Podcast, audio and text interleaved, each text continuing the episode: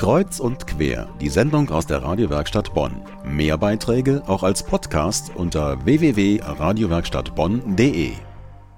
Seit drei Jahren herrscht in Syrien Bürgerkrieg. Vor über 100 Jahren, 1899, machte Max von Oppenheim im Norden des Landes einen sensationellen archäologischen Fund: die tonnenschweren Skulpturen vom Tel Halaf, einem aramäischen Fürstensitz aus dem ersten Jahrtausend vor Christus. Aktuell sind die Skulpturen in der Bonner Bundeskunsthalle im Rahmen der Ausstellung Abenteuer Orient – Max von Oppenheim und seine Entdeckung des Tell Halaf zu sehen. Durch die Ausstellung führt Daniela Benewitz. Die Kunsthistorikerin und Archäologin erzählt, wie es zu dieser spektakulären Entdeckung kam. Ich hatte Ihnen am Anfang schon erzählt, dass von Oppenheim sehr gut die arabische Sprache sprechen konnte. Er kannte sich sehr gut auch mit den Geflogenheiten und der Kultur aus. Und deswegen ist er tatsächlich Ende des 19. Jahrhunderts beauftragt worden, Nordsyrien auszukundschaften.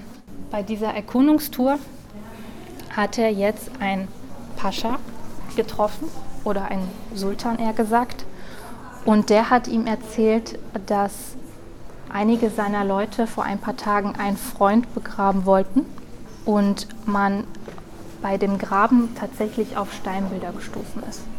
Und von Oppenheim interessierte sich sehr für diese Geschichte, hat ihn auch sofort gefragt, zeig mir genau den Ort oder erklär mir genau, wo sich diese Steinbilder befinden und hat sich da aufgemacht, diesen Ort zu suchen. Neben Götterstatuen kamen auch Abbilder von Tieren und Fabelwesen zum Vorschein. Von Oppenheim war wohl so begeistert von seinem Fund, dass er einzelnen Statuen sogar Kosenamen gab. Hier eine erste Basaltskulptur, die Sie hier sehen können, stehend auf einem Kapitell also unter der Skulptur selber, folgte noch die Säule. Und Sie sehen jetzt hier einen Raubvogel, recht repräsentativ, recht groß ausgeführt. Von Oppenheim selber hat ihn sehr liebevoll Piepmatz bezeichnet.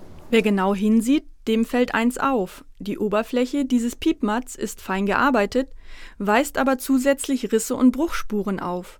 Dazu die Archäologin Daniela Benewitz. Und Sie sehen auch schon, Basalt ein sehr, sehr festes Gestein.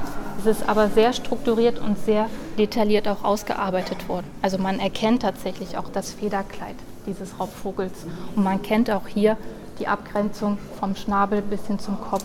Das also einzelne, eine einzelne Skulptur. Warum die jetzt aus mehreren Teilen besteht, da kommen wir gleich noch zu. Das bleibt erstmal ein Geheimnis. Ein Geheimnis, eine Frage, ein Rätsel?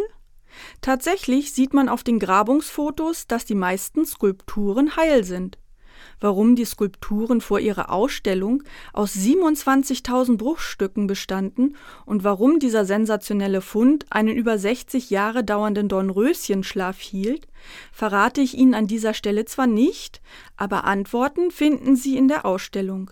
Sie ist noch bis zum 10. August in der Bonner Bundeskunsthalle zu sehen.